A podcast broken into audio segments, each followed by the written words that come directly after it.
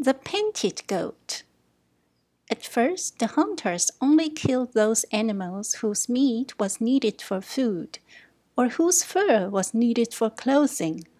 But there came a time when the hunters hunted the mountain goat just for the love of hunting. The mountain goat lives high up on the Rocky Mountains.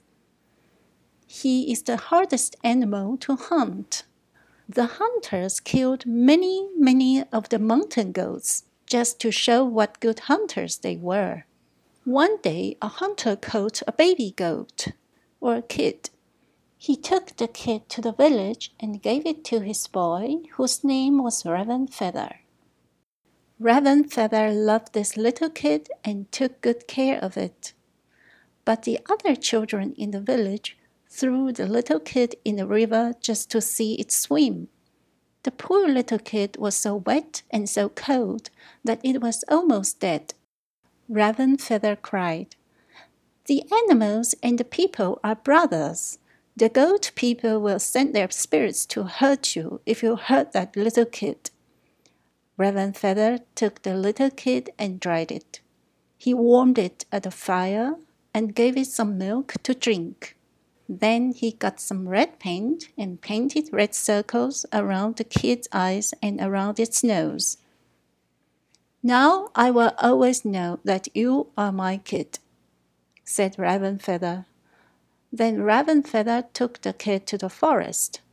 Run away, little kid, said Raven Feather.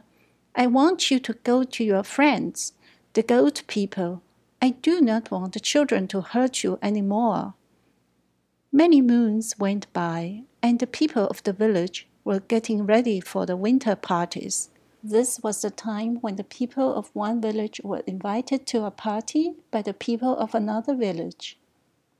There were feasting and presents. One day, four messengers came down from the mountain their faces were long and they were dressed all in white. They went to the head chief and said, The great one of the hills invites you to a feast. The head chief said, Tell great one of the hills that my people will come to his feast.